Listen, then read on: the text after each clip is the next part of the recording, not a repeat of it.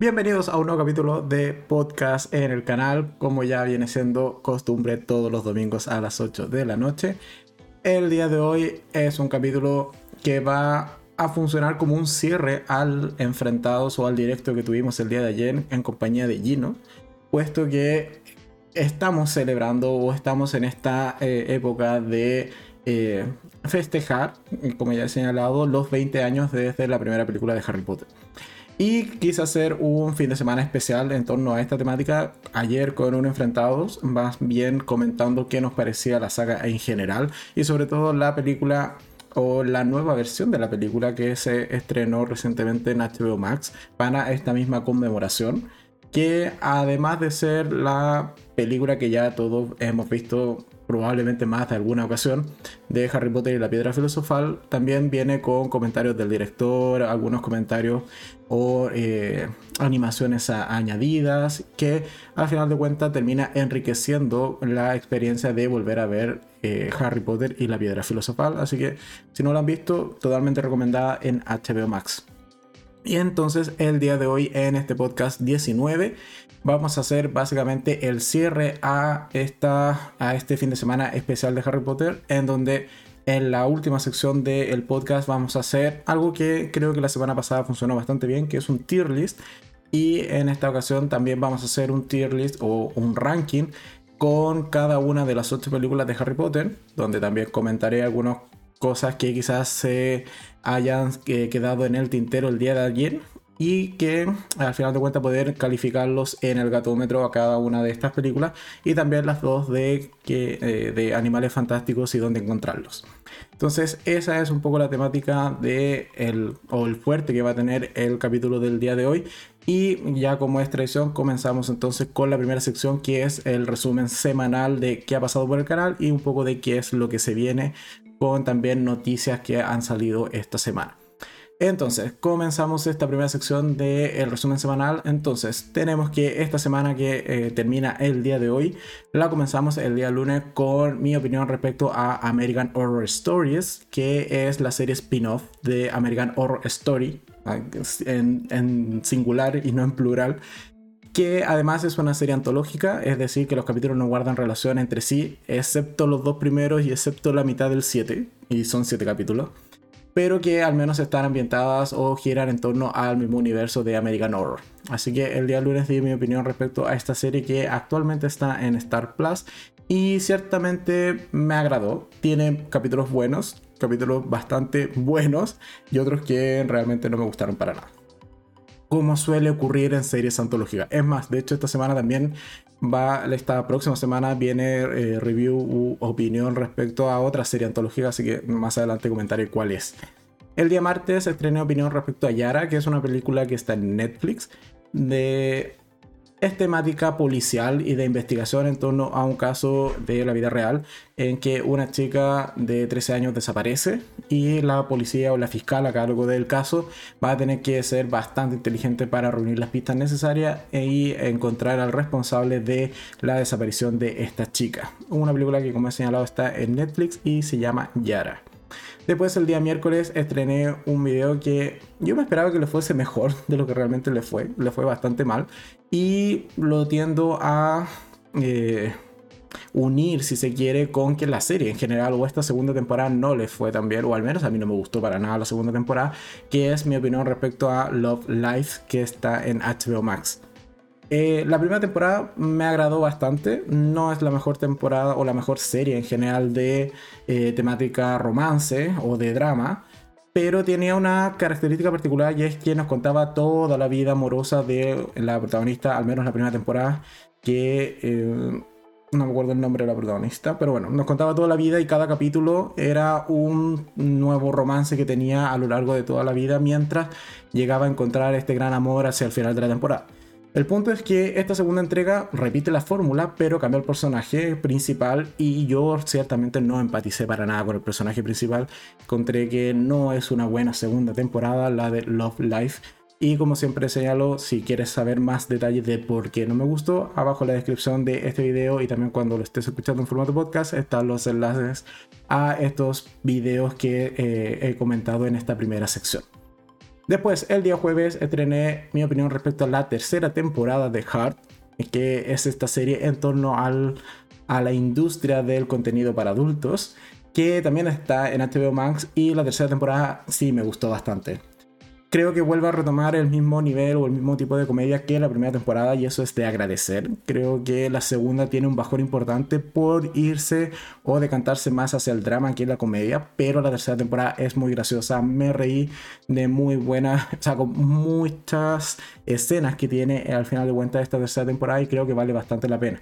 Y como he señalado, me vuelve a generar este mismo espíritu de la primera y que fue por el motivo que finalmente terminé enganchando con la serie Hard en HBO eh, Max. Así que totalmente recomendada la tercera temporada y obvio la primera. La segunda es más de drama con menos comedia de la que al menos a mí me gustaría. Después el día viernes estrené opinión respecto a una película navideña. Lamentablemente ya estamos acercándonos a esa época que al menos a mí en lo personal no me termina de convencer o no me termina de gustar. Pero bueno, ya uno terminando Halloween, eh, casi que al día siguiente empieza a salir todo lo que es de Navidad, son cosas que pasan. Entonces, el día viernes estrené mi opinión respecto a Qué duro es el amor, que es una película navideña que está en Netflix, eh, que nos cuenta la historia de una chica que le va bastante mal en las relaciones amorosas en general. Y eh, e incluso escribe una columna, creo que en una revista, siempre ahí me quedó la duda, incluso en el video también me quedaba la duda si era una revista o un periódico, pero bueno, no voy a ver la película de nuevo solo por sacarme esa duda. El punto es que escribe incluso una columna de cómo le ha ido mal en el amor tras eh, tener varias citas a través de aplicaciones con este fin. El punto es que aún así logra hacer match con un chico en una aplicación, se terminan casi enamorando y cuando decide ir a visitarlo para Navidad es que eh, precisamente todo sale mal y todo era una mentira y allí es cuando un poco se empieza a desarrollar el resto de la historia, puesto que este chico que le ha mentido y ha ocupado las fotos de otra persona, en realidad esa otra persona sí existen, así que igual terminan generando este plan como para conquistar al verdadero... Eh, a la verdadera persona del cual eran estas fotos que se mal utilizaron en esta aplicación. En fin, historia de romance, historia de drama con temática navideña que es bastante formulaica, pero también es bastante entretenida y eso lo debo reconocer. Me reí bastante en muchas ocasiones con esa película.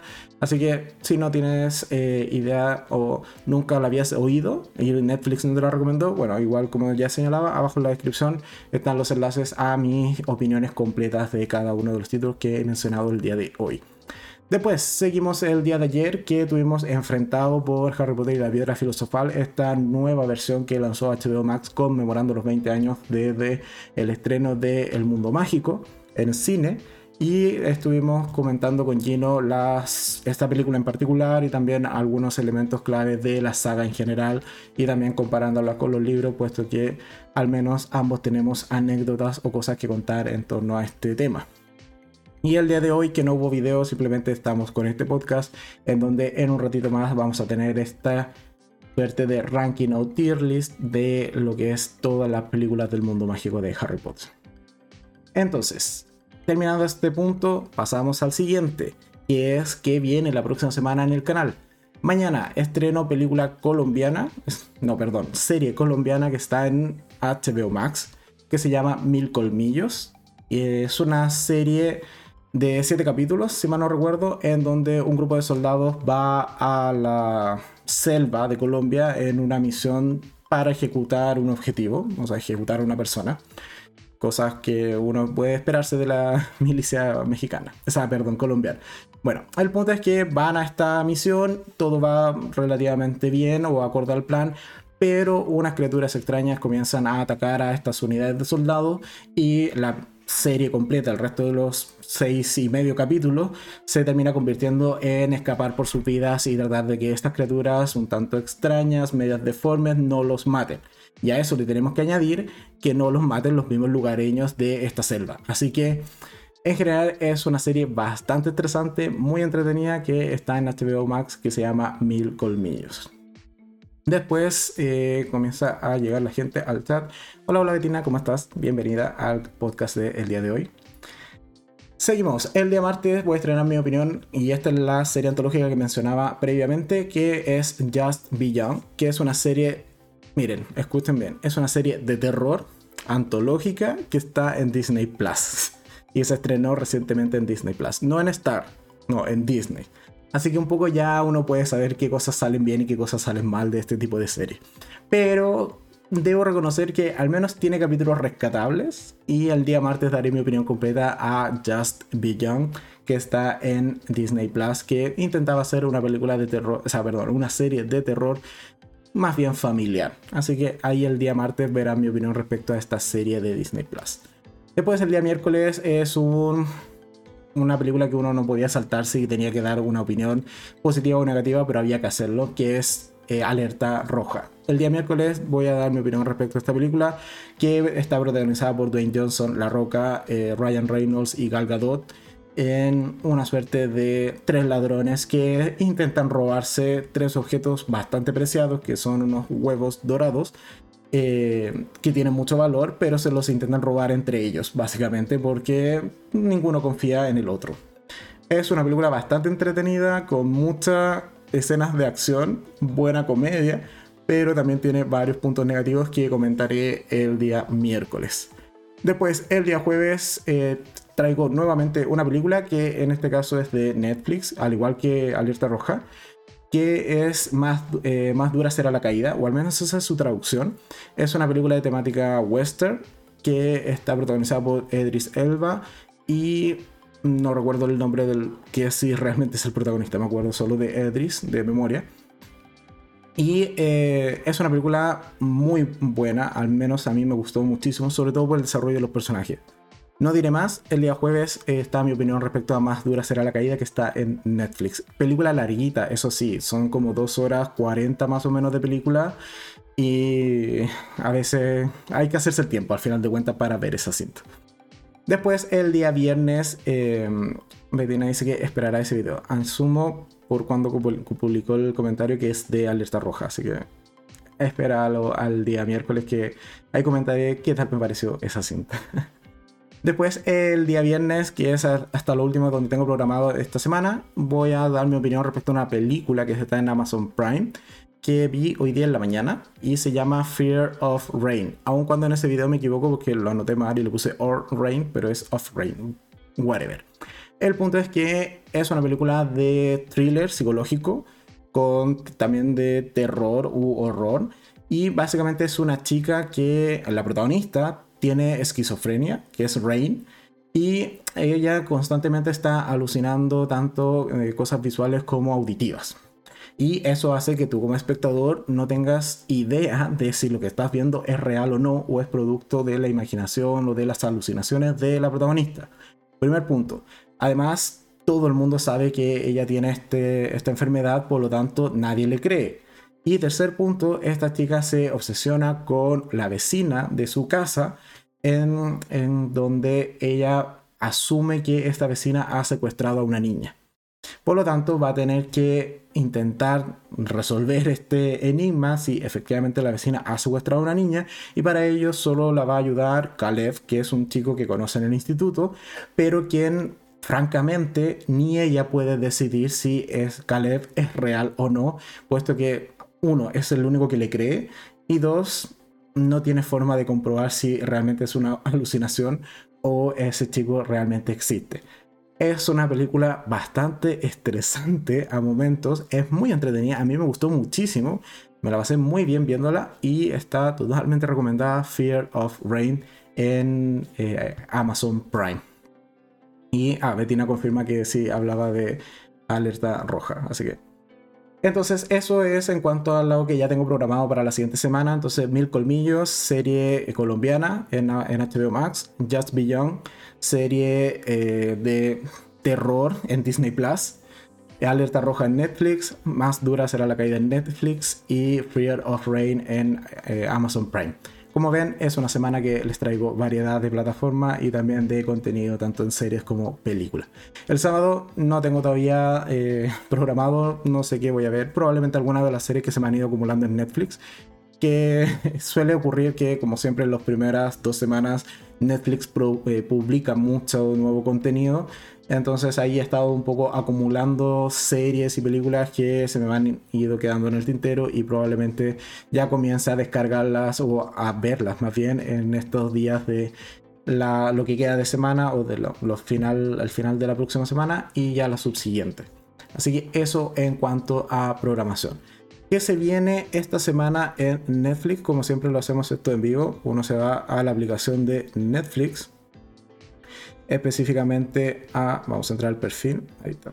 Y en la sección de próximamente, que es el botoncito de abajo, tenemos que este viernes se estrena la primera temporada de Rumbo al Infierno, que es una serie que ya hemos comentado eh, ampliamente o lo hemos, le hemos venido haciendo seguimiento en el resto de los anteriores podcasts, así que ya la tengo apuntada para verla.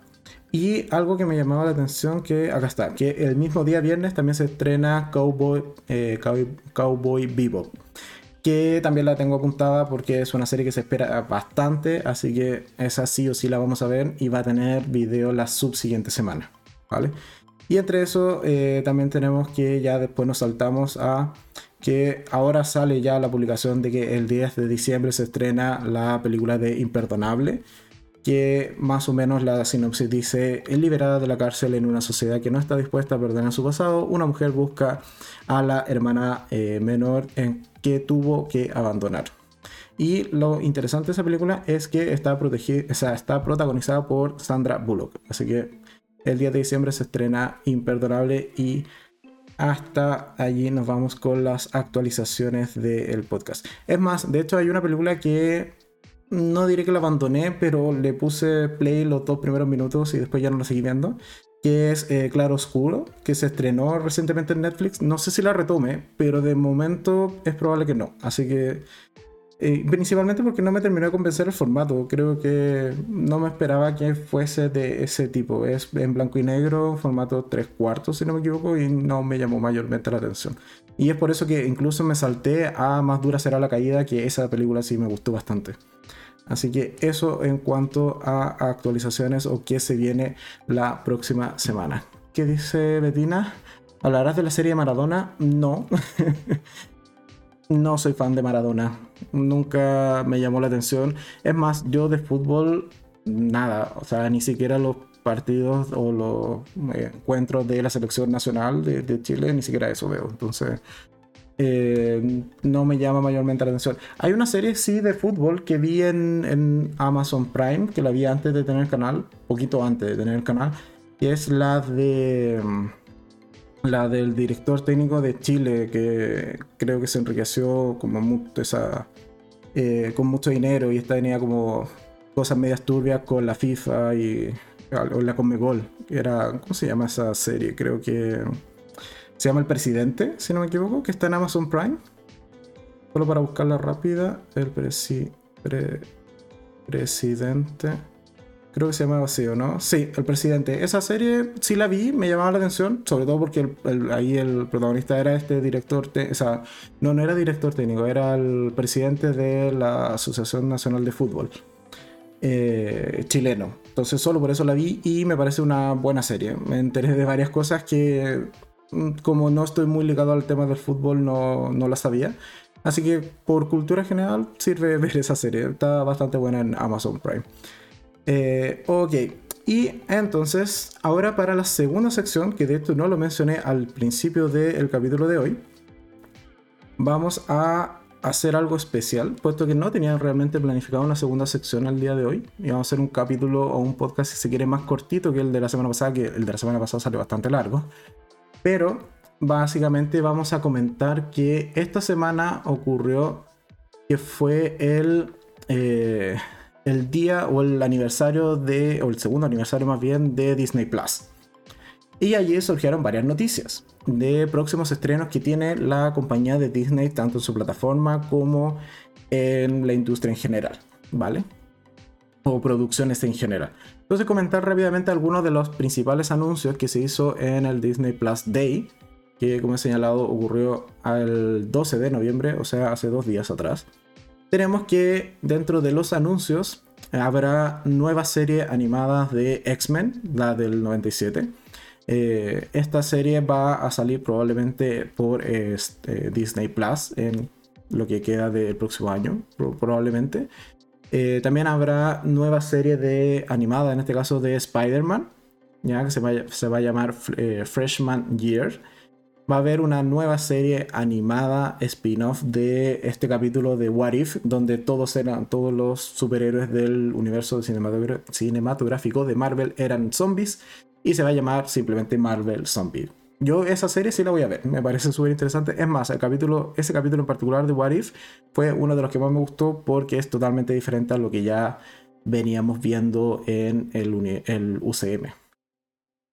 ¿Qué dice eh, Betina? Hay muchos que son de Marvel. Sí, hay muchos anuncios, que son en torno a Marvel y eh, también tenemos que salió avance de Moon Knight, salió avance de She-Hulk, salió avance de Mrs. Marvel, salió avance de Hawkeye que de hecho de todas esas series, eh, Hawkeye va a ser la siguiente que se va a estrenar en Disney Plus del UCM.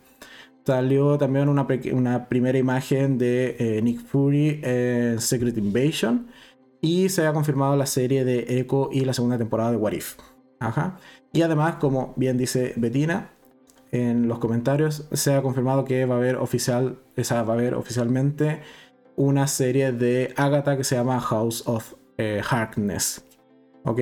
Que es esta villana que teníamos en WandaVision y que yo la tengo acá atrás en los Funkos. Ahí está Agatha. ¿Vale? Y dentro de qué más de los anuncios, bueno, que en el universo de Star Wars, por ejemplo, que eh, salieron algunos conceptos y clips de eh, Iwan McGregor en la serie de Obi-Wan Kenobi. Y también que salió un cortometraje que dura más o menos unos 20 minutos, que se llama algo así como Bajo el casco, el legado de Boba Fett, ¿ya?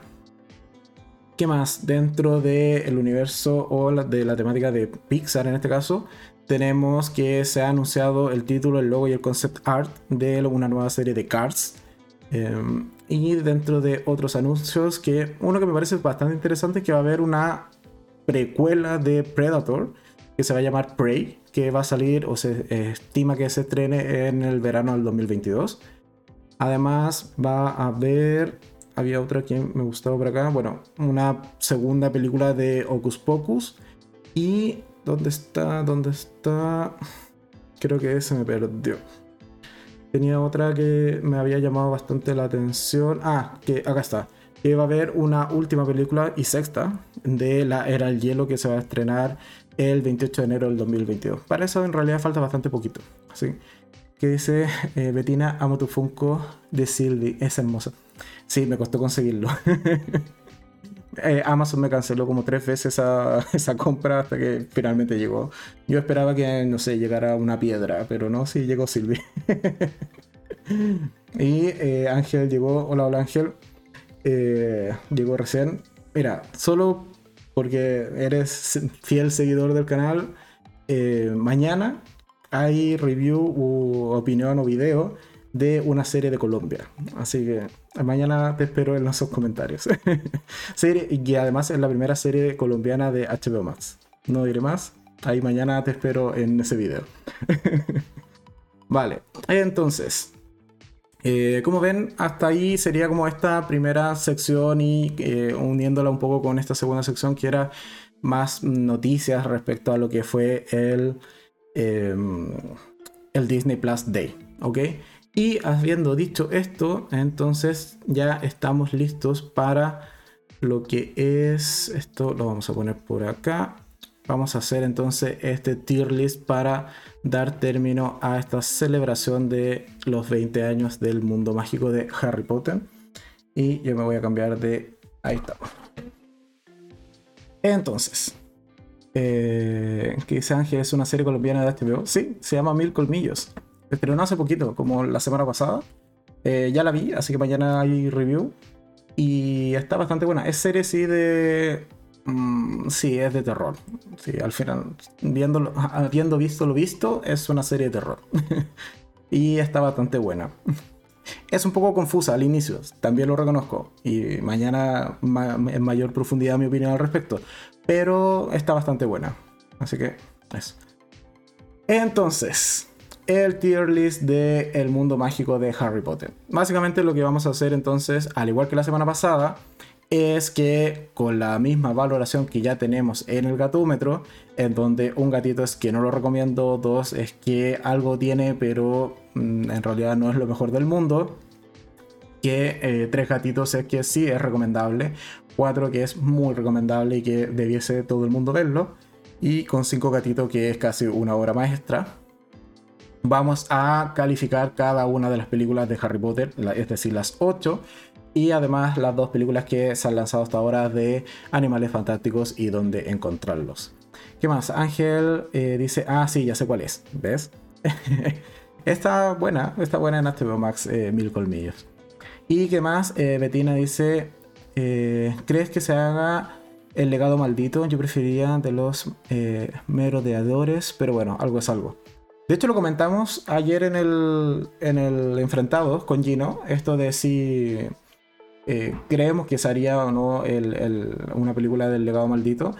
Y concordamos en que creo que lo mejor sería que lo hicieran, eh, que hicieran la obra, que grabaran la obra, finalmente. Que le pusieran más presupuesto, como para algunos efectos prácticos de, propios de una obra de teatro, pero que quizás generaría un menor impacto negativo el que, eh, que grabasen simplemente la obra y la sacasen con buena calidad y en formato de película, pero que fuese la obra de teatro en sí misma, no una eh, producción o eh, al final de cuentas llevar al cine lo que es el legado maldito como una cinta con la misma producción o temática que las otras películas de Harry Potter creo que al menos a nosotros concordamos ayer en el enfrentado que nos parecía una buena salida o una buena alternativa para eh, adaptar al cine o llevar al cine esta, esta obra de teatro. ¿Vale?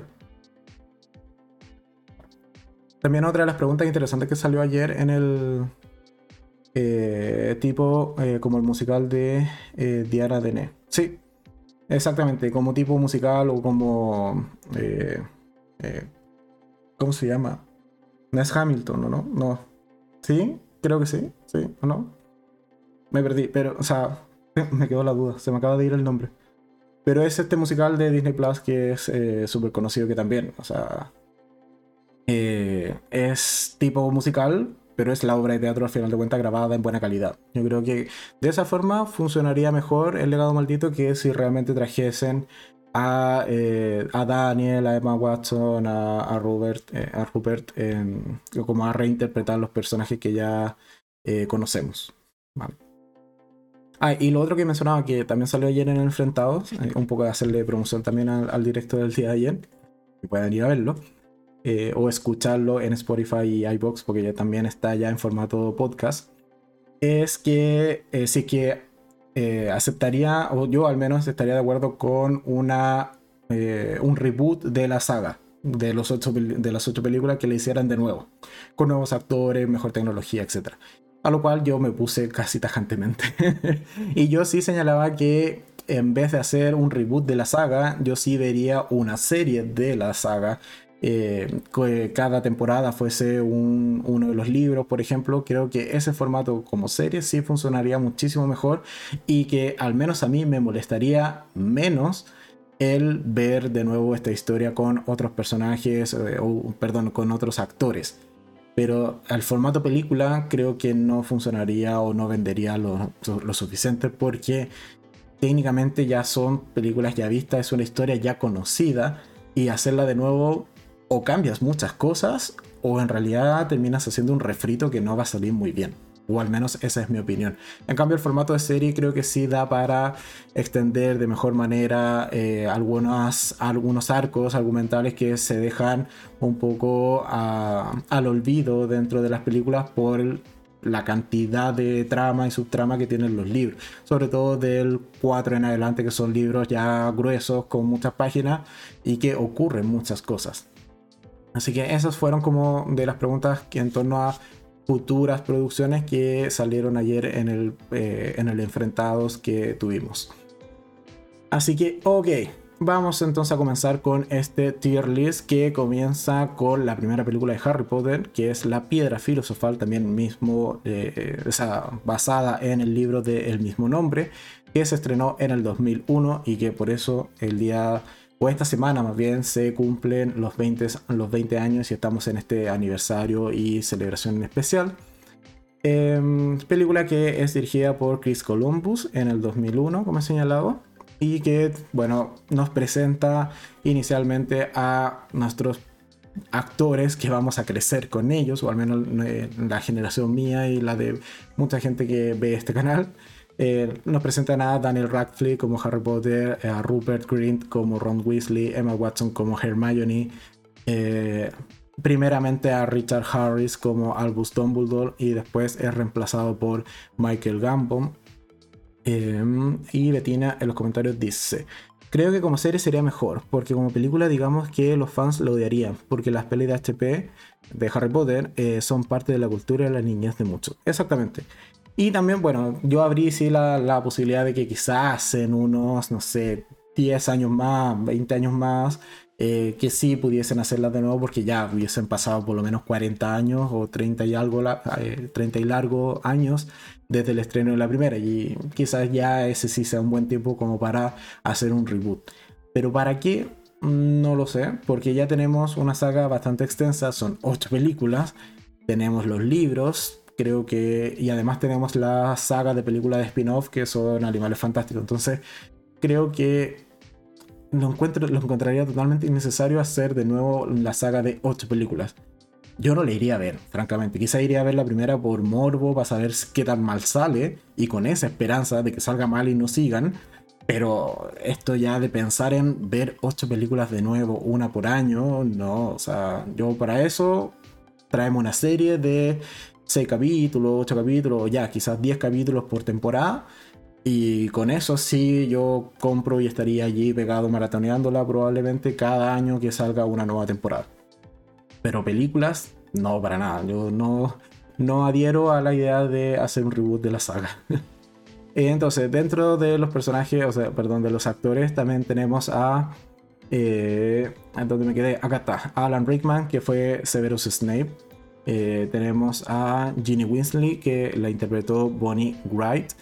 Eh, Neville Longbottom, que fue interpretado por Matthew Lewis, a Draco Malfoy, interpretado por Tom Felton, eh, y hasta allí dentro de los más top, porque bueno, la lista sigue infinitamente. ok, esta saga de películas, un poco, ya lo comenté ayer, yo los libros no los empecé a leer antes de que se hicieran las películas, es más, no comencé a leer los libros hasta que ya se hubiese estrenado eh, Harry Potter y em, El prisionero de Azkaban. Y justo cuando se estrenó la cuarta, más o menos yo ya había alcanzado a leer ese libro o estaba muy en paralelo mientras se estrenó la cuarta película, que es El Cáliz de Fuego, leyendo el cuarto libro. Entonces me pasó esto de que hice mucha comparativa mientras leía los, los tres primeros libros con las películas y me parecían que eran buenas adaptaciones o que incluso eran bastante fieles a los libros. Versus el cuarto que yo ayer también lo señalaba en el Enfrentados. El cuarto libro me parece más aburrido, más fome o menos interesante, menos emocionante incluso que la cuarta película. Sobre todo por las pruebas del torneo de los tres magos. Creo que las pruebas en general del torneo de los tres magos en la, en la película son mucho más interesantes. Pero bueno, en términos generales, este es un poco el contexto de mi historia con Harry Potter. Yo partí viendo las películas primero y luego me enganché a los libros y los terminé de leer todos en su momento. No los he vuelto a leer, yo soy siempre de leer libros una sola vez. Creo que libros que he leído más de una vez es porque preparé alguna prueba para el colegio y que eran libros cortitos, no sé, de 50 páginas, y que claro, ya uno lo lee más de una vez para ver si está seguro o no de lo que está leyendo. Pero yo en general no leo los libros por segunda vez, ni tampoco veo series por segunda vez, excepto algunas excepciones, pero muy poquitas, muy poquitas. ¿Qué dice Betina? Para mí un reboot eh, no va a ser lo mismo, pero eh, para nuevas generaciones tal vez les guste. Sí, pero para nuevas generaciones que eh, o ya no vayan al cine. o sea, ¿en qué estoy pensando? Estoy pensando en que Eh, quizás funcione cuando nuestra generación ya no tenga mayor interés en ir al cine y ahí efectivamente sea para una nueva generación esta nueva, eh, este nuevo reboot o que francamente nos dé lo mismo ya Harry Potter y que quieran quizás revitalizar la franquicia, sacar quizás un nuevo libro, no lo sabemos. Pero yo insisto, como serie yo se la vería como película o como nueva franquicia de películas, de momento no. Y quizás si me preguntas en 10 años más, también te siga diciendo que todavía no. O sea, puede que haya mucha nostalgia en la respuesta, sí. Pero creo que hoy por hoy no funcionaría. Aparte que ya tenemos las de eh, Animales Fantásticos de donde encontrarlos, que por lo menos nos quedan tres películas más.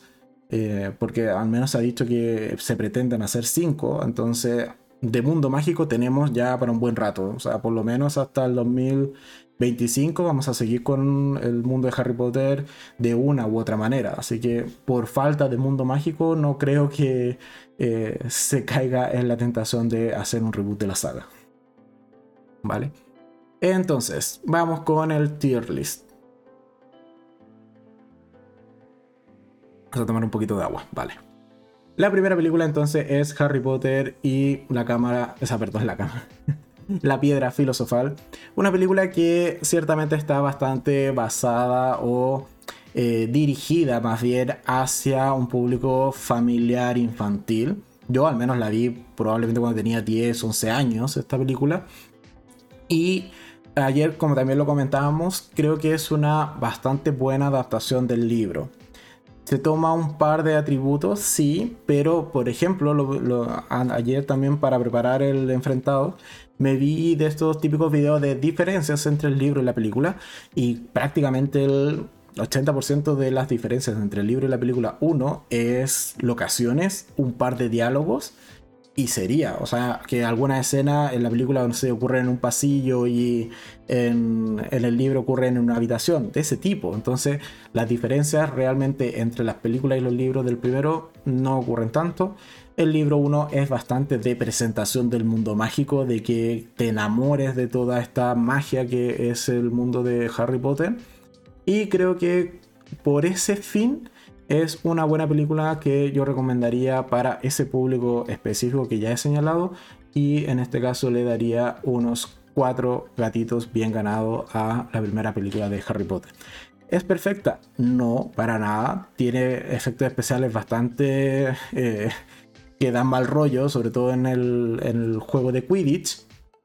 Pero en general creo que para el público que está eh, orientada la primera película funciona muy muy bien. Además, ¿qué dice Gretina? Eh, dicen que están igual preparando una serie, pero del universo en general, del HBO eh, Max. Sí, yo también, o sea, también he escuchado ese rumor que se reconfirma, se desmiente cada dos semanas. Así que mientras no salga como una publicación oficial de HBO o de Warner, simplemente queda en el rumor. Pero yo nuevamente diré que, eh, para que quede bien claro, en todos estos videos que hemos hecho ayer y hoy día, que yo votaría por una serie y no por un reboot de la saga o de las películas. Además, dice, Betina, para mí la primera es la mejor adaptada, por lo que le doy cuatro gatitos.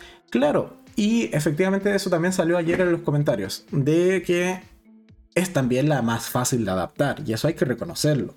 ¿Por qué? Porque el primer libro es súper cortito, el primer libro de Harry Potter. Es de, no sé, 200 páginas creo, no, no lo tengo a mano como para buscarlo y contarlas, pero es súper cortito respecto al resto. Y el de La Cámara Secreta, que es la segunda película y segundo libro, también es bastante cortito. Y eh, tengo esta sensación, esto ya no, lo investigué, es simplemente sensación y recuerdo vago, de que también está bastante bien adaptado el segundo libro y la segunda película, que es La Cámara de los Secretos.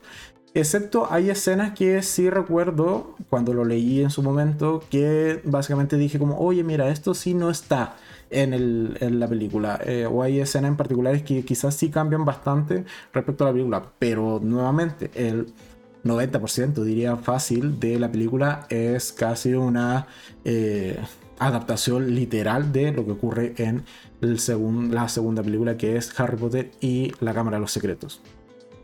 Además que es una película que ciertamente me gusta, no, se va...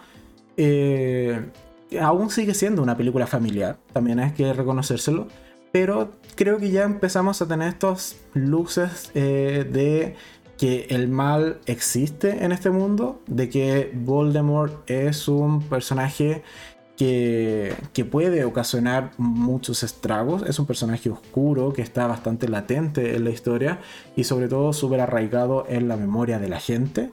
Tenemos también al basilisco que en realidad no se carga nadie dentro del libro y ahí es cuando uno de nuevo puede volver a sugerir esto, claro, porque es un libro aún para niños que a lo más tienen uno o dos años más que eh, probablemente quien leyó, o sea, quien vio la película anterior. Y, eh, o quien, eh, en cuanto a los libros, que también no ha pasado mucho tiempo desde que salió el primero. Por lo tanto, esos ya son elementos de que, por ejemplo, hasta este segundo libro aún nadie muere. Todos casualmente ven al basilisco a través de algún reflejo, que del agua, que de un espejo, que desde una cámara, etc. Entonces, ok, ¿pudo haber muerto gente? Sí. ¿Hubiese sido chocante para un niño? Totalmente. Y aún mantiene entonces esta como temática más bien infantil. De la Cámara de los Secretos, eh, yo le, la voy a dar o le voy a colocar en este caso sus tres gatitos. Me gusta la cámara de los secretos, pero no me gusta tanto como eh, en este caso eh, la piedra filosofal. Sí, también ah, recuerdo haber estado en el cine y que me dio mucho miedo el basilisco porque es una serpiente gigante. Y la escena con Aragog y todas esas arañas, yo lo pasé pésimo porque detesto las arañas. Entonces, eh, eso ya me daba un picor en el cuerpo que no me gustaba y me mantuvo bastante inquieto todas las escenas con Aragog y todas esas miles de arañas en, el bosque prohibido. Pero bueno, son cosas que tiene esta película de que a mí al menos me causó esta incomodidad siendo niño, pero creo que es mejor película eh, Harry Potter y la piedra filosofal versus, en este caso, la Cámara de los Secretos. Eh, ¿Qué dice Betina? A mí los cambios no me molestaron. Por ejemplo, que eh, a, eh, no lo pensaba así, que mejor que lo sacaron. Ah, vale. Y para Betina también se lleva tres gatitos, en este caso la Cámara de los Secretos.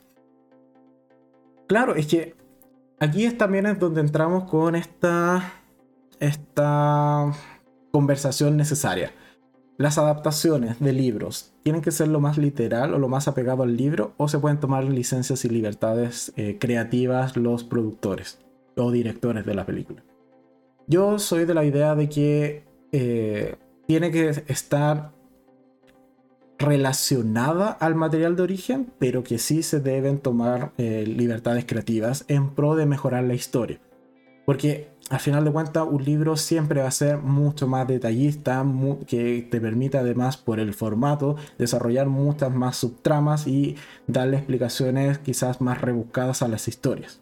En cambio, en un formato de película que a lo más te van a soportar, no sé, películas de dos horas y media, con suerte, y si es una gran, gran, grandísima producción, ya llegas a las tres horas, pero eh, ahí tienes una limitación de tiempo y tienes que contar una historia que quizás muchas veces es muy extensa, en donde tienes que hacer ajustes en el guion para que siga siendo coherente y llegar a las mismas soluciones o a las mismas conclusiones de otra manera, quizás menos rebuscada a lo que realmente te presenta el libro. ¿Y hay películas que son mejores que los libros? Sí, evidentemente, pero por lo general siempre termina siendo considerado mejor el libro pero creo que eh, a mí en particular, por ejemplo con Harry Potter, me pasa de que creo que se debieron haber tomado más libertades creativas en algunas instancias o en algunas eh, películas. Así eso, ¿qué dice Bettina? Eh, same con las arañas. Me dio un miedo la primera vez que la vi. Es que eso, Aragorn da un terror, pero después te das cuenta que igual es una arañita buena onda. pero podría haber sido un gato o un perro y yo era más feliz. Yo al menos con la 1 era feliz con Fluffy. Cuando me presenta una araña gigante que me puede comer, no, ya eso no. Y además una cueva llena de arañas, no, la pasé mal. la pasé muy mal. Eh, ¿Qué más dice Betina? Yo tengo la idea de que eh, los cambios deben ser para mejorar la película, incluso para ampliar la idea del material de origen. Exacto. Yo para eso siempre tengo un ejemplo que es súper claro que me marcó la vida. y es la película Jumpers, de este tipo que eh, podía saltar, no literalmente, pero como generar portales y moverse a cualquier parte del mundo que ya hubiese visitado, que supiera cómo llegar, principalmente. Esa película puede ser mala o puedes considerarla buena, pero es entretenida en general. Y es una película que se deja ver bastante bien. El libro de Jumper, al menos el primer libro, que se supone que es en el que está basada la película, es un asco de libro. Es muy malo. Yo me lo compré porque dije, oye, la película me gustó, es entretenida, el libro debe ser mil veces mejor, siguiendo esta premisa de que los libros siempre son mejores que la película. Y realmente en ese libro no pasa absolutamente nada, no hay conflicto, el tipo se dedica, si no me equivoco, a robar con, el, con este poder de hacer los saltos y es realmente un pésimo libro no, o sea, ni siquiera me dieron ganas de investigar si después continuaba y quizás la película está ambientada, no sé, en 3, 4 libros, porque realmente con lo que ocurre en el libro de Jumper pasa en la película los primeros 15 minutos. Y después de eso la película se fue por cualquier parte y se fue por un camino que es muchísimo más interesante con villanos, con una organización que capturaba estos tipos versus el libro que no tiene absolutamente nada de eso. Entonces ahí hay un ejemplo súper claro la película de Jumper versus el libro de Jumper, la película es mil veces mejor que el libro. Vale. Eso, paréntesis, por, solo lo que estamos comentando de libro versus película. Y dice, y la escena de Aragog muerto, eh, alta risa me dio. A mí no me dio ciertamente risa cuando Aragog muere, pero porque creo que es una de las poquitas buenas escenas de esa película. Así que yo al menos valoro que ahí sí se hayan dado su momento de respetar la muerte de Aragorn. vale. Eh, sigamos entonces porque si no este podcast va a salir igual de largo que el de la semana pasada. en el tercer lugar, o la tercera película de esta franquicia, tenemos a Harry Potter y la cámara... Esa, perdón, y la cámara. me da con la cámara, eso lo sé. Harry Potter y el prisionero de Azkaban que de aquí ya los libros empiezan a engrosarse un poquito. Es como más o menos el libro 1 y un poquito, como la mitad del. Es como un libro y medio de en comparación al primero. Y aquí, bueno, tenemos. Yo creo nuevamente la, la saga se va oscureciendo un poco más. También ya es una franquicia más adulta, si se quiere. Espérenme, antes de esto, tengo que. Eh, acá está. Y además, esta eh, película en particular está dirigida por Alfonso Cuarón, ¿vale? Esta tercera película. ¿Y por qué es más oscura? Porque principalmente tenemos a los dementores, es la inclusión de los dementores en esta película. Tenemos a Sirius Black, que es un asesino eh, básicamente que en teoría o al inicio de la película te dicen que ha escapado de Azkaban, que es la prisión del mundo mágico en donde nadie había escapado anteriormente, pero bueno, Sirius Black ha escapado. Eh, tenemos, como decían, a los dementores, tenemos a em, varios puntos que al final de cuentas, como he señalado, van oscureciendo esta trama. Y para mí es una de las mejores películas. No le voy a poner los cinco gatitos porque no creo que sea una obra maestra, pero sí le vamos a dar sus muy bien merecidos cuatro gatitos a El prisionero de Azkaban porque es una película muy buena y eh, que marca, yo creo, un punto de inflexión entre las, las dos películas previas que eran más bien ambientadas a un público familiar infantil, a esta que ya comienza quizás a ser más un público adolescente joven y también marcando la temática más oscura de esta, esta franquicia. ¿Qué más dice Bedina? Por ejemplo, The Hundred eh, como libro es una porquería, es puro romance, en cambio la serie es genial. Mira, Mira, hay un buen, buen ejemplo para eso. Eh, y dice que le dio risa no por la muerte, sino que por el profesor eh, eh, que quebró una pata de Aragorn. cierto, cierto. No, no, era, no, no era la pata, era el colmillo, ¿no? Porque estaba como el veneno, creo o algo, sí, sí, pero recuerdo que algo le hace Aragorn. Es como, mira, sí, antes que se enfríe, hay que sacarle. Hay, hay, que hacerlo útil, hay que, hay que rentar el cadáver. Pero sí, tiene razón, se me había olvidado ese pequeño detalle. Pero es que es, era muy extraño.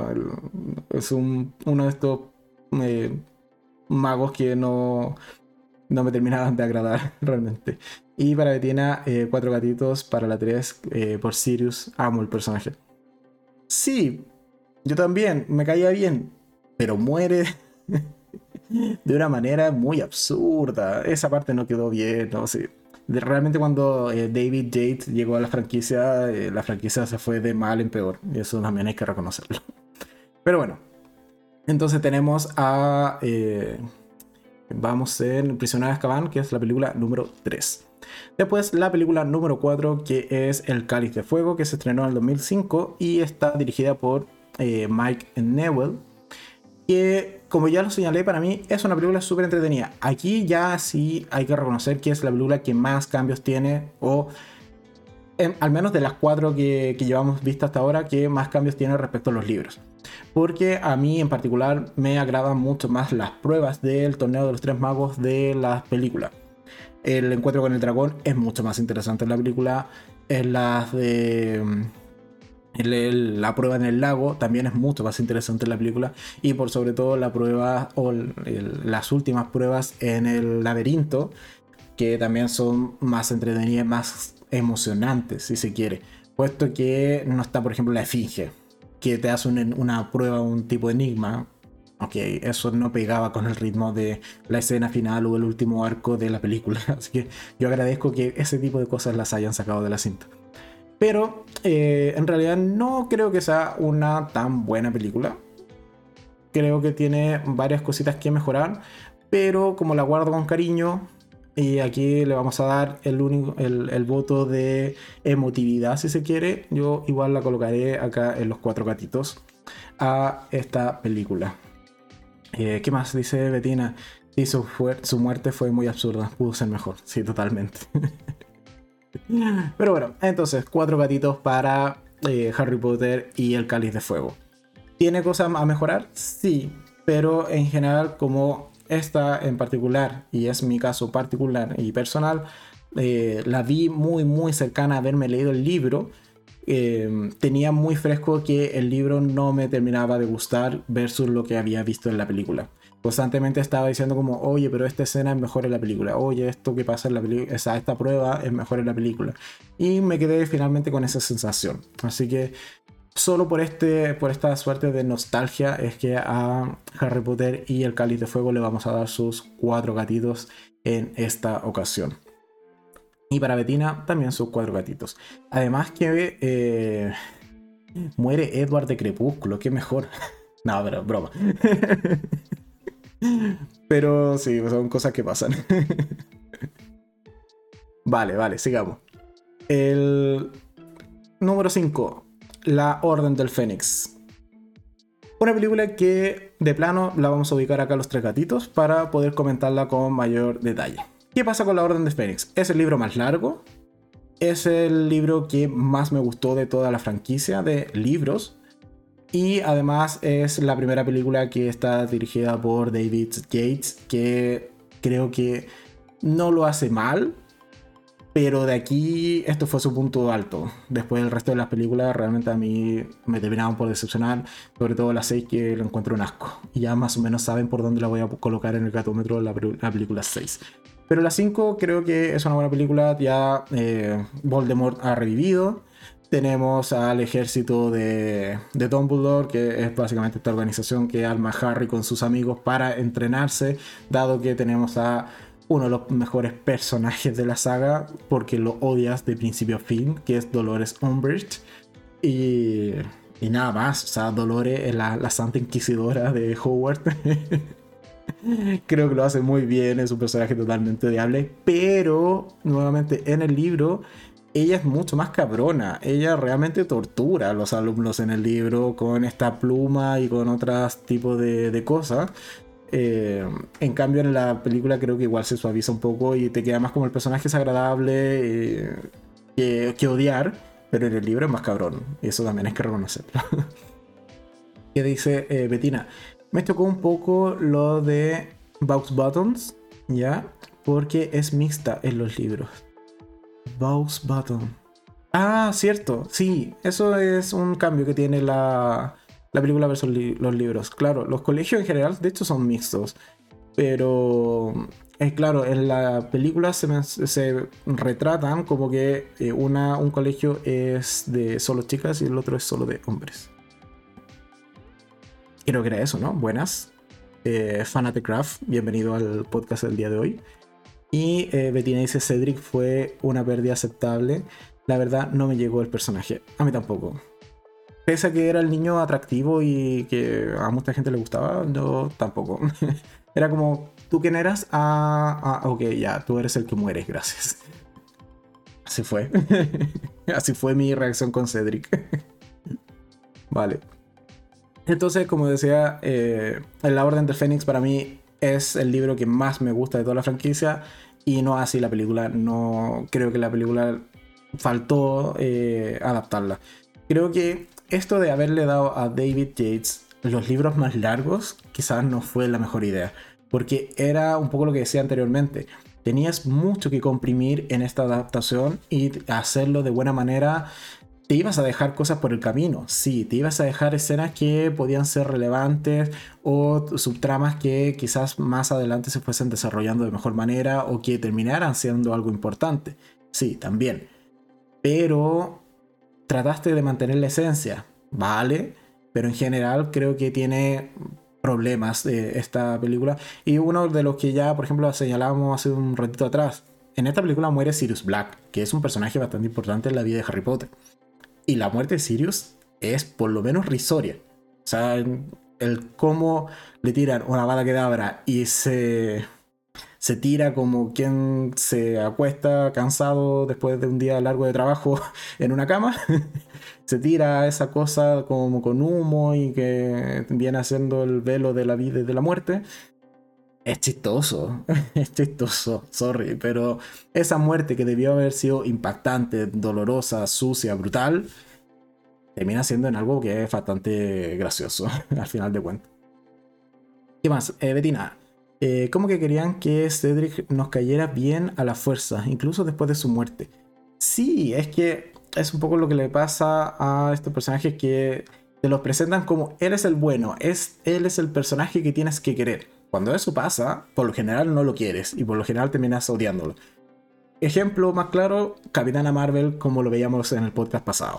Exactamente lo mismo. Te lo presentan como este es el personaje que es el mejor y es el perfecto y tú tienes que quererlo porque te lo decimos nosotros y eso nunca funciona. Acá con Cedric, al menos a mí me pasaba un poco lo mismo. Es como, mira, este es el gran personaje que va a ser el campeón de Gryffindor porque sale en la copa y Vale. ¿Cuál es el contexto? ¿Cuál es el trasfondo de él? No importa. Era un alumno de otro año que nunca antes te lo mencionamos y si te lo mencionamos era cero relevante. Pero tienes que quererlo porque es el personaje que va a morir al final de la película. No, o sea, a mí con eso no me convence, realmente. Y Bettina dice que eh, La Orden del Fénix me gustó, pero no me fascinó. Qué buen resumen de lo que he estado comentando respecto a La Orden del Fénix comparto 100%. Y que además dice, fue una de las muertes que más, que más marcaron a Harry, porque era como su padre, eh, básicamente. Sí, la de Sirius Black, totalmente. O sea, eres el padre que nunca tuvo. Y de, hecho, es el padrino, pero bueno. y después de eso, eh, insisto, es una muerte que está desaprovechada, que no, no importa realmente. Es más, ahí hay un fallo que, que realmente podrían haberlo modificado, si se quiere. Acaban de cargarse a Sirius Black, eh, Bellatrix. Se lo acaba de cargar y sale celebrándolo. Y tenemos a el resto de aurores que son, se supone ya magos eh, que saben de combate, profesionales, etcétera, con experiencia, que vivieron la, la época del Señor Tenebroso y dejan a Harry Potter irse corriendo detrás de Bellatrix y se quedan como, ah, mira, sí, no, sí, es Harry Potter, él va a poder. Porque sabemos que le quedan tres, a dos libros más y no puede morir en este. Así que que vaya por la vida, que, que no sé, que iba a decir Arceus, pero no, que, que Dios lo, lo, ayude. Entonces, al final de cuentas, son ese tipo de cosas que después uno las repiensa, como, oye, pero no está bien. O sea, acaba de morir uno de los miembros principales de eh, todo este grupo de los buenos. y dejan ir al protagonista detrás de la asesina sin mayor entrenamiento, sin mayores defensas, esperando que no le pase nada, principalmente. Pero eso es un fallo estratégico totalmente. Y allí yo creo que sí podrían haber tomado otro tipo de decisiones. Eh, pudieron eh, haberle dado más trasfondo a Harry con la muerte de Sirius. Sí, Sí, totalmente. Haberlo desarrollado muchísimo mejor y no solo el impacto de Harry, del propio Harry, sino también del resto de los personajes que, sobre todo de Lupin, de Tonks, etcétera, que sí conocieron a Sirius en su momento. Yo creo que ahí también hay un tema. Ah, y por último, que se, me olvidaba, puesto que vi un resumen hace un poquito atrás, que está esta batalla de eh, Dumbledore con. Con. Ah, se me acaba de decir el con Voldemort que, vale, vale. A ver, pensémoslo de nuevo. Estamos enfrentando a los dos magos más poderosos, se supone, del mundo mágico, conocido. Dumbledore y Voldemort, ¿ok? Y el enfrentamiento, ya está bien que Dumbledore esté viejito y que quizás no sea tan flexible. Pero el enfrentamiento es bastante estático, por decirlo menos. O sea, ya un par de hechizos por aquí, un par de hechizos por allá, el viejito que se dobla un poquito por aquí, un poquito por allá. Pero fuera de eso, yo igual me esperaba más de esa batalla, porque en los libros es eh, un momento culmine en, la, en el libro y es realmente súper emocionante ese primer enfrentamiento entre Dumbledore y Voldemort después de tantos años eh, de historia que tienen juntos. ¿Qué más? Dice, claro, totalmente. Bellatrix, eh, porque más que Harry era el elegido, todavía le faltaba preparación. Exacto, o sea, ¿cuál era la preparación de Harry?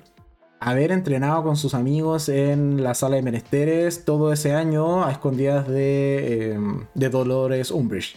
Ese es su entrenamiento. Y que su mayor hechizo sea el Expelliarmus. Gracias. Hasta ahí llega el entrenamiento de Harry Potter. Oye, claro que puede usar protejo por aquí y por allá, pero bueno. Entonces, que él solo vaya detrás de la asesina de su, eh, eh, de su padrino y que acaba de ocurrir además, a mí no me parecía del todo coherente. ¿Qué querés que te diga? Eh, sí, Bellatrix lo superaba sin ayuda. Bellatrix lleva años matando gente. Además de estar desquiciada, estuvo en Azkaban, como ya he señalado, lleva muchos cuerpos a su, a su haber o sea, si hubiese querido cargarse a Harry, se lo carga ahí mismo y se acabó la franquicia. sé, pero bueno, como es el protagonista, bueno, se le, permite que pueda tomar esas eh, libertades eh, en cuanto a decisiones. Vale, seguimos entonces. Ah, y eh, Bettina dice Dumbledore vs. Voldemort. Al principio me parecía épica, pero viéndola mejor, es medio sosa. ¿No es cierto? O sea, viéndolo, por ejemplo, con, lo, con el esfuerzo que ya tienen en, el, en la Reliquia de la Muerte parte 2, sí, ese enfrentamiento es bastante soso. Vale, seguimos. Con la película número 6. Ah, sí, sin más. Un gatito. Listo. Siguiente. no, ya, a ver, expliquémoslo, porque a mí me gusta explicar mis razones de, por qué doy ciertas valoraciones en el gatómetro. Es la película más sosa. Es la película que menos emoción tiene. Además de que el libro en general también es bastante soso y se siente como un libro de transición entre el duelo de Harry Potter y que todo el mundo mágico, el duelo me refiero a, la pena por la muerte de Sirius, y a, que el, Ministerio de Magia finalmente ha reconocido que Voldemort eh, está vivo. ¿Vale? hasta que descubrimos o tenemos que descubrir todo que toda esta trama de los Horrocrux que es bastante extenso en la película y sirve demasiado como preparación al último libro de la franquicia. Por lo tanto, de por sí, incluso el material de origen, que son los libros, tampoco es del todo interesante, porque lo del misterio del príncipe, o sea, lo del misterio del príncipe mestizo, o sea, ya, así se llama el libro, y en el libro tiene cierta eh, coherencia y además eh, te queda siempre como esta duda como lector de que quizás el príncipe mestizo sea el mismo Voldemort o que al menos este cuaderno que usaba Harry fuese de pertenencia de Voldemort. Y tenía ese fin un poco esa subtrama dentro del libro. Pero cuando se descubre que es en verdad eh, Severus Snape, vale, te lo crees en el libro. Acá en la película es una línea de diálogo. Es como, ah, sí, mira, se me había olvidado mencionar el título de la película en esta, en esta entrega. La película se llama Yo soy el príncipe mestizo. no, o sea, cero emoción, cero eh, relevancia. ¿Cuál es la implicación de que Snape se autocoloque ese seudónimo? Lo mismo. Da lo mismo exactamente en la película. No importa absolutamente para nada. Hubiese dicho, yo me llamo, o me hacía llamar Pedrito los Palotes, y la película funciona exactamente igual. Le cambias ese título al, libro, a la primera hoja del cuadernito este que usa Harry, y la película funciona exactamente igual. Tiene cero relevancia. Primer punto. Segundo punto, algo que esto lo comentamos también ayer en el podcast, que yo encuentro que es imperdonable en la película 6. Y es que nos pasamos gran parte de la película viendo a Draco intentando arreglar el armario para poder hacer aparecer gente dentro de Hogwarts. En particular hacer aparecer a los mortífagos porque por un hechizo que tiene Hogwarts nadie puede aparecer, ni siquiera el mismo eh, eh, Dumbledore. Cosa que también falla porque en algún punto de la película Dumbledore sí aparece en Hogwarts. Pero bueno, ya. Sigo. Entonces tenemos a Draco con toda esta subtrama que se lleva mucho tiempo y que al final de cuentas tú dices como ya, cuando entiendes es como, ok, va a quedar la grande porque no van a ver venir a esta suerte de caballo de Troya con este armario que conecta... Eh, ¿Cómo se llama el pueblo? No, con, conecta el callejón de Avon, si no me equivoco ya. Pero bueno, conecta el exterior con Howard y van a poder entonces los mortífagos aparecer e invadir Howard. Y en el libro tenemos todo un enfrentamiento entre los estudiantes y esta invasión que tiene Howard. Y es una batalla bastante cruenta porque tenemos no solo mortífagos, están los hombres lobos. Eh, de hecho, los protagonistas tienen que tomarse parte de esta poción eh, que daba suerte para sobrevivir a esa noche. Entonces yo, mientras veía esta película en el estreno, junto allí, ¿no? En ese día que fuimos a verlo, estábamos emocionados porque era como, bien, bien, se viene la primera batalla de Hogwarts, se viene la primera batalla, le tiran la bala que da ahora a Dumbledore, es como, ok, ok, ahora esta cuestión explota. Y no, elipsis, vemos a Harry corriendo detrás de Snape por el patio, a la casa de Hagrid. ¿Por qué? Porque él es malo ahora y quiere incendiar la casa de Hagrid. Y yo me quedé con cara de... Espérate, ¿y la batalla? Ahora vendrá, ahora vendrá, no viene, no, no hay batalla, no pasa nada con la batalla. Tendremos funeral de Dumbledore, no, tampoco hay funeral, se terminó. ¿Qué hiciste, James? Esa fue mi reacción realmente al término de la película 6. Me parece una falta de respeto de cara a todos los espectadores de esa película que no hubiésemos tenido la batalla en Hogwarts o esta primera invasión que tienen los mortífagos a Hogwarts realmente es una falta de respeto. Ahora sí, leo los comentarios. Betina dice, eh, conveniencias que eh, cuando te das cuenta son insoportables. Ah, lo que comentábamos anteriormente de Sirius y, Harry y Bellatrix, ¿vale? Después Bettina dice, Snape es un gran personaje y el actor es increíble, pero fue muy rápido y absurdo todo.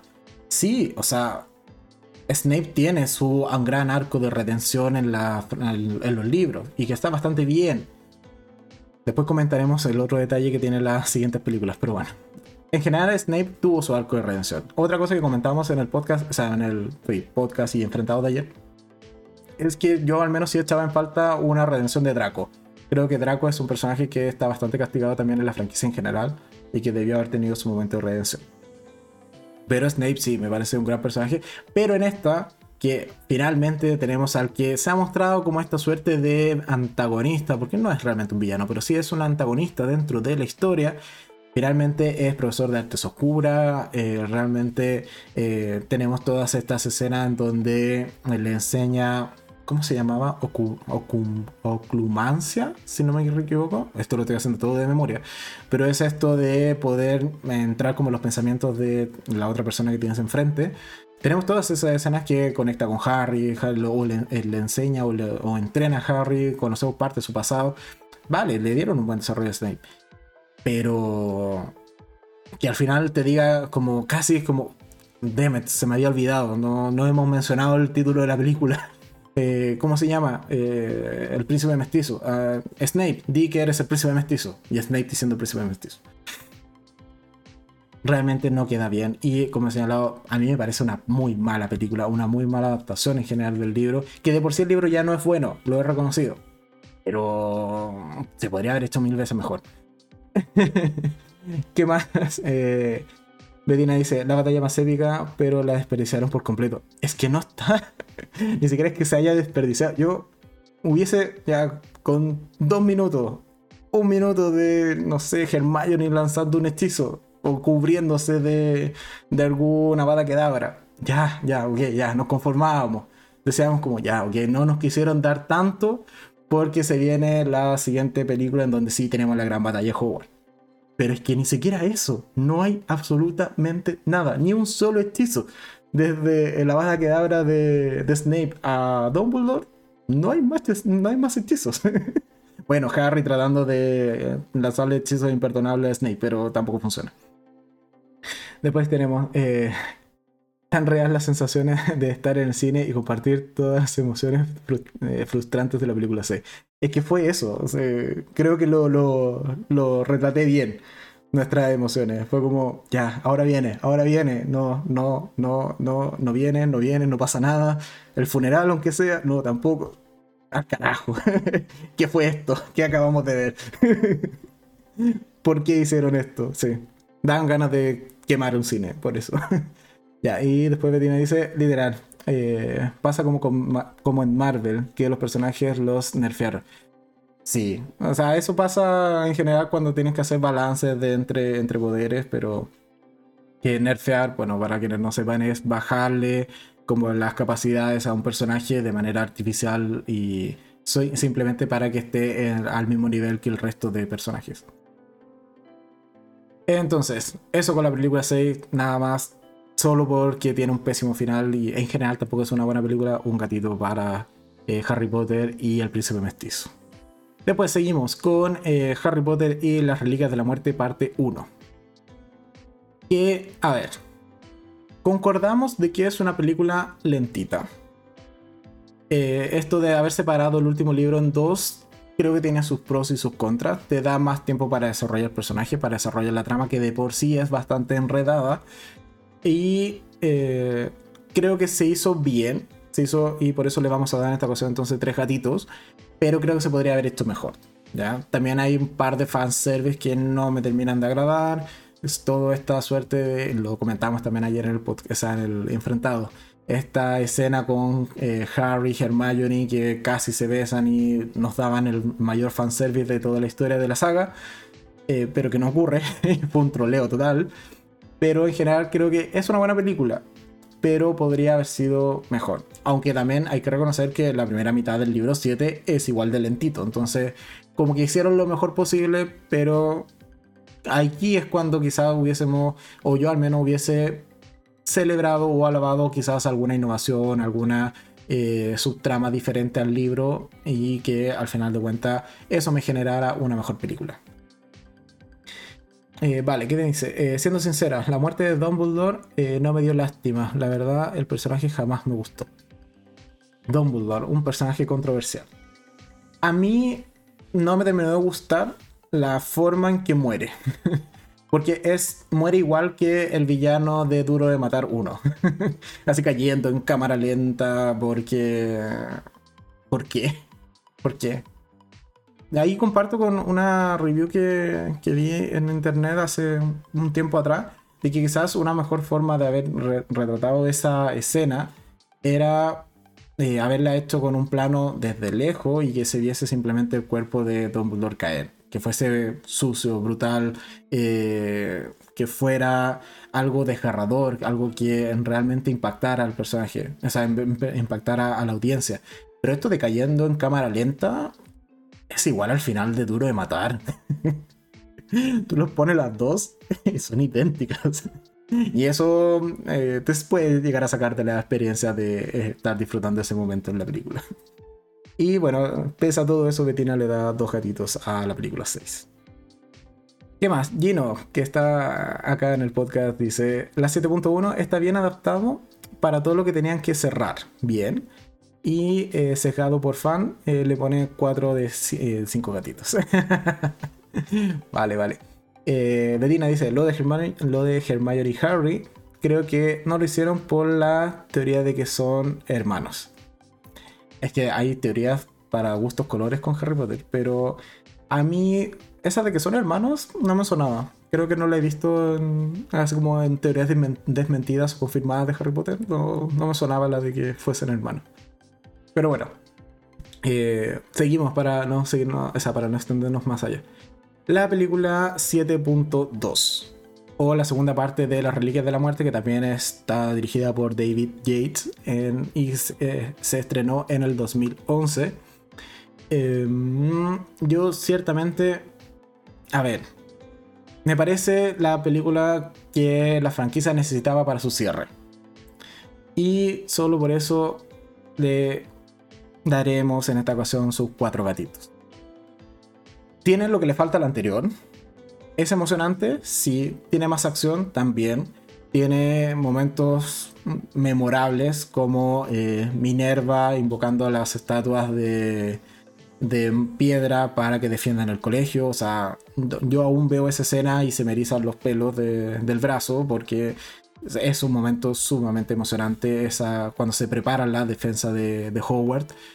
Y tiene buenas escenas. Aquí sí se tomaron más libertades respecto al libro, evidentemente, pero funcionan. O sea, tenemos más batallas, más enfrentamientos, es más cruenta. El bailecito que se hace Harry con, con Voldemort apareciendo con esta suerte como de humito, cuando se transforma como en esta suerte de humo. Recuerdo que tenía un nombre, pero no nos vamos a poner quisquilloso. Eh, sí, a momentos también me parecía ciertamente gracioso. Era como ya, ok, déjense de bailar, tírense más ataque, intenten matarse, por favor, en vez de estar jugando por aquí, jugando por allá. Además, tenemos a Voldemort que... O sea, ya lo hemos visto anteriormente lanzar a Bada Kedavra a diestra y siniestra y como que no, no se toma mucha molestia. Pero acá era como, no, yo quiero jugar con este ratón que es Harry Potter. Es como el gato jugando con el ratón, a eso me refiero. vale, Bettina dice, ¿cree, eh, creen que son hermanos por la forma en que ella lo protege. El que ella siempre lo protege. Ya, pero es que ahí em, básicamente es una amistad más que nada. O sea, son buenos amigos y yo también protegería a mis mejores amigos. Así que si ese es el, como la base de la teoría, mm, yo no, no adhiero. francamente. Y Betina a la 7.1 le da tres gatitos, es súper lenta. Estoy de acuerdo. Y a la 7.2 concuerda también conmigo que le da cuatro gatitos, aunque el epílogo es muy pedorro. Aquí vamos a llegar precisamente a eso. El epílogo es muy malo. o sea, el maquillaje que tiene cada uno de los tres protagonistas es un desastre. O sea, creo que de, de ellos como que Ron más o menos zafa, pero es muy malo. ¿Qué crees que te diga? El epílogo es muy malo. Pero bueno, en general creo que es una película correcta para el cierre de la saga. Sí, se toman más libertades que el, eh, la película anterior o en las películas anteriores para finalmente generar un mejor producto y que sea más emocionante con más escenas de acción sobre todo. Y eso es de alabar. Es cosa que lo podrían haber hecho antes también. Y quizás era necesario haberlo hecho antes. ¿Era necesario no cambiar el final de la sexta película? Sí. Pero bueno, son decisiones que, que pasan y que aún así yo no adhiero a la idea de que hagan un reboot todavía de estas películas. o sea, igual me podrían convencer si me dicen, no, es que vamos a hacer las seis nomás de nuevo. Bueno, ahí me la pienso. Pero si me dicen de la franquicia completa, no, ya fue. Hay películas buenas que todavía son rescatables y que no vale la pena hacerle un reboot. Pero de las 6, mira, me, me pone en una situación complicada. Quizás ahí sí diría como, ok, hagan de nuevo las 6 por favor y dennos la batalla, o la primera batalla que hay en Hogwarts con la invasión de los mortífagos que es necesaria para la franquicia. Vale, ya nos va quedando poquito entonces para terminar el tier list del día de hoy y nos queda solo las dos películas de Animales Fantásticos y Dónde Encontrarlos, que es una suerte de spin-off precuela de la saga principal de Harry Potter. ¿Por qué? Porque está ambientada en el mismo universo, a eso me refiero con spin-off, y es una precuela porque ocurre varios años antes de los hechos acontecidos en Harry Potter y la Piedra Filosofal y el resto de la historia. Y además que, bueno, también están basadas en un libro de la franquicia que es Animales Fantásticos, donde encontrarlo, que es en realidad un manual de criaturas fantásticas. No es realmente un libro que te cuente la historia de Newt y el resto de los protagonistas de esta saga, sino que aquí sí se están inventando muchas cosas. Y creo que eso tiene pros y contras. Por un lado, tiene el pro de que puedes contar una historia más libre, más eh, orgánica como película o que funcione mejor como película. Y el contra es que quizás cometas algunos errores de canon o que rompas ciertas continuidades o cierto eh, eh, quo dentro de la historia de Harry Potter. Por ejemplo, en la segunda película de Animales Fantásticos aparece una McGonagall joven cosa que contradice lo que dicen los libros, si mal no recuerdo. Creo que algo así era como esa incongruencia o inconsistencia o ruptura de canon, que eh, no era posible que McGonagall estuviese en Hogwarts en la temporalidad que aparece en la película 2 de Animales Fantásticos versus lo que decía, si mal no recuerdo, eran los libros. Así que ese tipo de cosas quizás sean los contras que puede tener, tener el hacer más bien una franquicia desde lineamientos básicos, que es ese de este libro pseudo manual de animales fantásticos, versus todo lo que sí tenía la franquicia principal, que eran siete libros completos con desarrollo de universo, de personajes, de tramas y subtramas. Eh, ¿Qué más? Bettina dice, Ron es el personaje más nerfeado de la saga. Pobre Ron. La única muerte que me dolió fue la de Hedwig, Dobby y Lupin eh, Tonks. Ya, Hedwig es una muerte, o sea, antes de continuar con las dos películas que nos faltan, Hedwig es una, es una muerte que, por ejemplo, en las películas no sale. O se dice como, y, oye, el, pajarito no murió. ¿Dónde? En, la, en el escape de la película 5, si mal no recuerdo. No, mentira. Es en la, eh, en la misión de los siete Harrys. Ahí es donde muere Hedwig. Vale. Pero en el libro, Hedwig se sacrifica por salvar a Harry o a uno de estos Harry eh, de, una maldición. Eh, ¿Cómo se llama? Una bala que abra. Creo que esa muerte era más heroica. La de Dobby, sí, a todo, todo el mundo sufrió con la muerte de Dobby y. Vale, eso está bien de la película 7.1. y la de Lupin y Tonks, ahí creo que nuevamente podrían haber innovado porque ayer lo comentábamos y Jero me, recordó que, claro, en los libros tampoco es que mueran en pantalla, por así decirlo, pero eh, sí me hubiese gustado que en las películas, por ejemplo, sí hubiesen muerto en pantalla. No que hubiese sido tan exacta la adaptación a lo que fue el libro. Porque Lupin y Tonks creo que eran personajes bastante queridos por el fandom y que merecían quizás ese pequeño cambio. Y yo creo que nadie se hubiese quejado si eh, hubiesen hecho ese cambio de que estos dos personajes muriesen en pantalla y no igual que en los libros. Y además, eh, Bettina dice, creo que los errores de animales fueron por la continuidad. Y eso me parece eh, que es culpa de Rowling. Claro, exactamente. ¿Quién es la dueña del canon de todo el mundo mágico? Es JK Rowling. Y si ella misma está involucrada en el guion y en la producción de estas películas, si hay un error de canon o de continuidad, es problema de ella y es un error de ella. Pero bueno, son cosas que pasan y eh, todo el mundo se puede equivocar. Pero bueno, entonces, tenemos las de animales fantásticos y dónde encontrarlas. ¿Dónde encontrarlos? Eh, Espérenme un momento.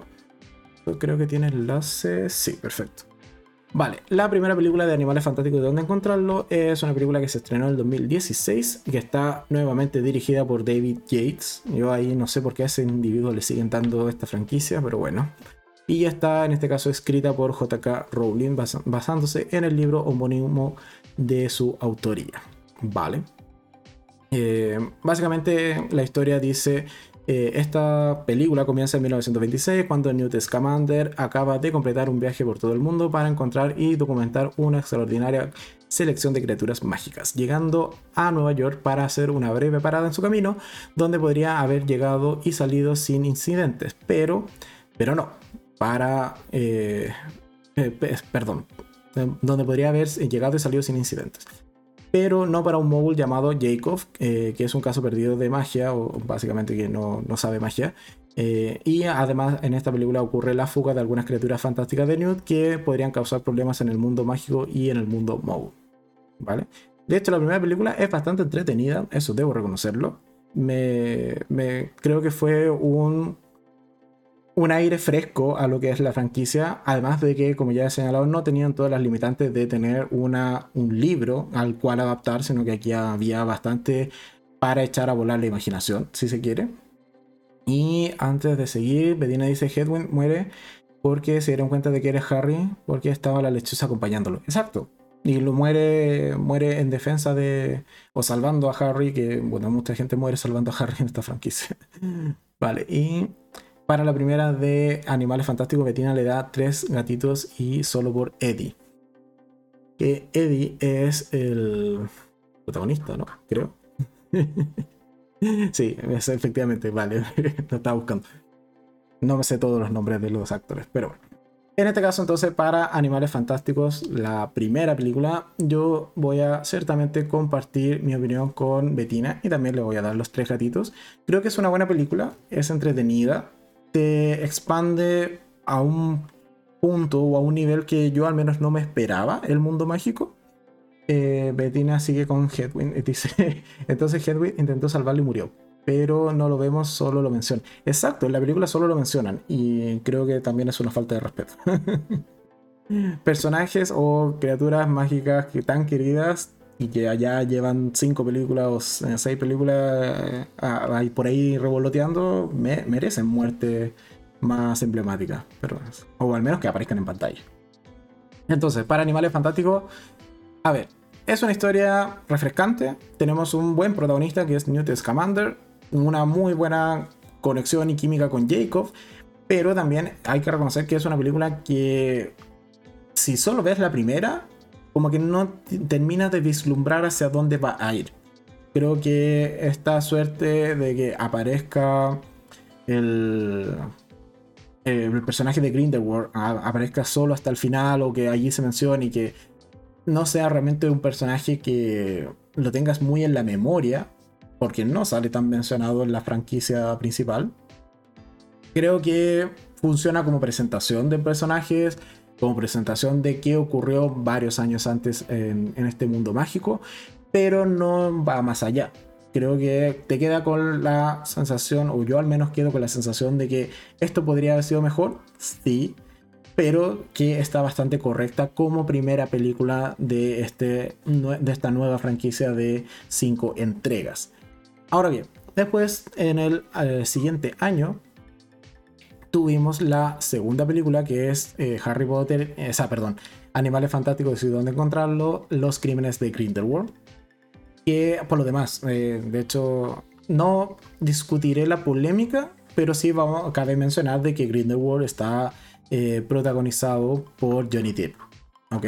Yo no opinaré respecto a esa polémica, pero de que ahora para la tercera entrega Johnny Depp ya no esté, bueno, es un hecho a la causa, es un dato, prácticamente. Además, ¿qué dice Bettina? Dice, para mí el error de animales eh, fue el Oscurial, ¿vale? Que está interpretado por, Flat, por Ezra Miller, exacto. Sí, porque claro, viene a ser este como antagonista, si se quiere, de la franquicia, pero... Em, o más que de la franquicia, de la película, perdón y que, claro, te presentan una nueva forma de, eh, de cómo se comporta la magia, un nuevo elemento, el, mismo tema de los Curial.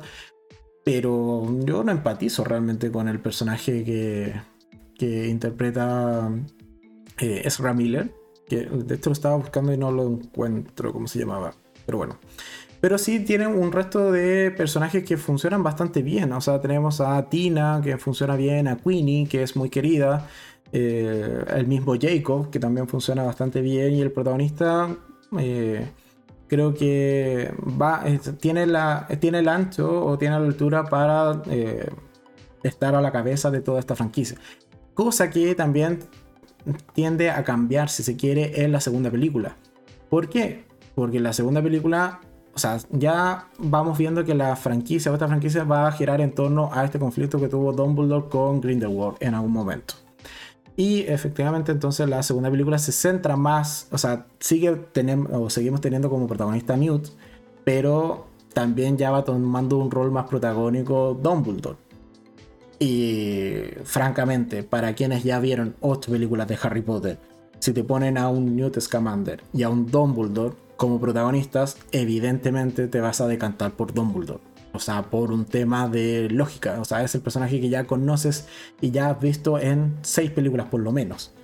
Y que evidentemente te llama la atención conocer más de su pasado y de cómo fueron sus primeros años. Entonces, en este caso creo que...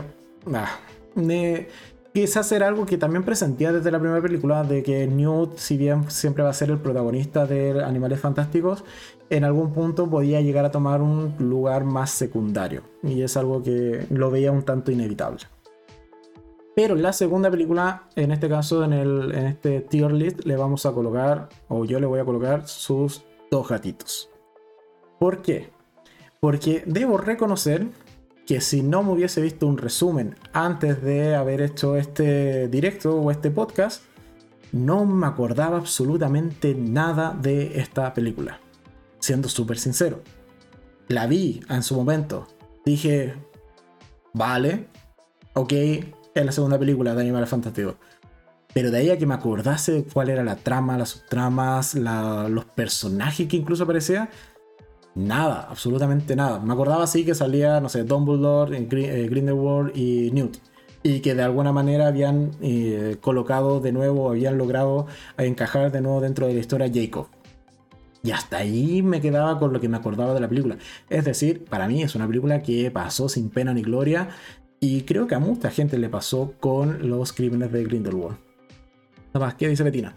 Eh, me eh, me jode que no esté Johnny. Sí, son cosas que pasan dentro de la industria. En su momento eh, JK salió a apoyarlo, después al final igual lo sacaron de la franquicia. Pero bueno, hay que ver cómo lo hace el, nuevo, actor que trajeron, que no, recuerdo ahora su nombre, pero este nuevo actor que trajeron para el personaje de Grindelwald, esperemos cómo, a ver cómo lo hace. Yo creo que igual es un buen actor, entonces quizás no decepcione tanto este cambio que vamos a tener entre Johnny Depp y este nuevo actor. Y que además dice, eh, yo tampoco empatizo con el personaje de Ezra, ¿vale? Eh, la verdad, como que no lograron desarrollarlo bien y cae mal. Sí, y además creo que quizás una forma de haberlo presentado de mejor manera, eh, y esto es simplemente una opinión, es haberlo relacionado de alguna manera a la historia que ya conocíamos de Harry Potter. Porque creo que está, esa, creo que es teoría aún y que no está confirmado, pero que eh, la hermana de Dumbledore, la que muere joven y que aparece mencionada en la franquicia de Harry Potter, no recuerdo cómo se llamaba la, hermana, pero ustedes que sí se leyeron los libros y vieron las películas saben a quién me refiero. Eh, está esta, teoría, entiendo hasta ahora que es solo teoría, pero es casi confirmado, de que también era un Scurial, o que también murió producto de, este, de este mismo hecho, de al final de cuentas haber reprimido tanto su magia que se terminó descontrolando y eh, de alguna u otra manera convertido en un oscuro. Entonces, si el personaje de Ezra Miller lo presentas quizás de manera más vinculada a este personaje que ya conocíamos, aun cuando no fuese ni siquiera secundario en la franquicia y que hubiese sido simplemente mencionado un par de veces, pero sí tiene cierta relación con Dumbledore creo que quizás de esta manera sí podías conectar mejor con el personaje o darle un mejor fondo o un piso más estable del, cual desarrollarlo. Pero yo también comparto lo que dice Bettina, no es un personaje que sienta empatía ni mayor preocupación ni que me anime siquiera a ver una tercera película de Animales Fantásticos. Que la voy a ver, sí, pero fíjense que principalmente la voy a ver por el título de la película que es... Eh, espérenme que lo tenía justo acá. Que la tercera película se llama Los secretos de Dumbledore.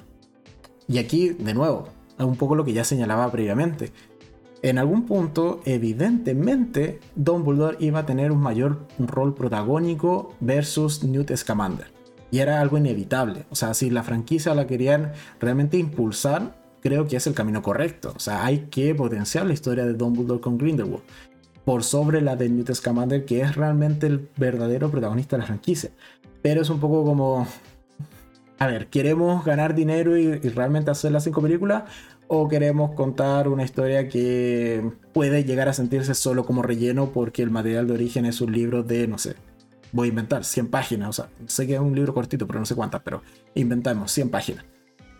Entonces, claro, no te queda más que cargarte al protagonista inicial o pasarlo ya a un segundo plano y veamos la historia que quizás sí conecta de mejor manera con todo el resto de la franquicia y que parece al menos de momento hacia el fandom de manera más interesante que va a ser en este caso la historia de, de Dumbledore joven, ¿vale?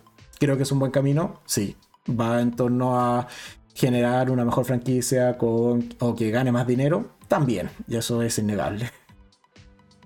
Eh, ¿Qué más dice? Empaticé más con Nagini y Leta eh, que con los villanos. Nagini a mí me encantó. El cast me encantó, la historia, el trasfondo que tiene. Eh, me interesa muchísimo saber cómo es que desde esa chica de rasgos asiáticos termina siendo en algún punto la serpiente y un Horrocrux de, de Voldemort.